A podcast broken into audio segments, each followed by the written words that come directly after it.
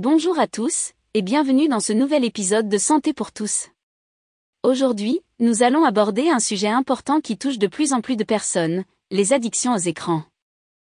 Que ce soit pour travailler, se divertir ou communiquer, les écrans sont omniprésents dans notre vie quotidienne.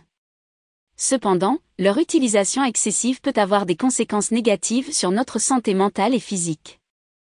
En effet, une utilisation prolongée des écrans peut causer de la fatigue visuelle, des maux de tête, de l'insomnie, de la sédentarité, une diminution de la concentration et de la mémoire, ainsi que des troubles de l'humeur et de l'anxiété.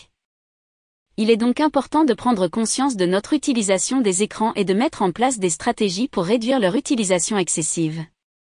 Cela peut passer par des actions simples telles que se fixer des limites de temps d'utilisation, prendre des pauses régulières, pratiquer une activité physique régulière, ou encore développer des activités sociales hors ligne. Si vous ou une personne de votre entourage souffrez d'une addiction aux écrans, n'hésitez pas à consulter un professionnel de santé pour obtenir de l'aide.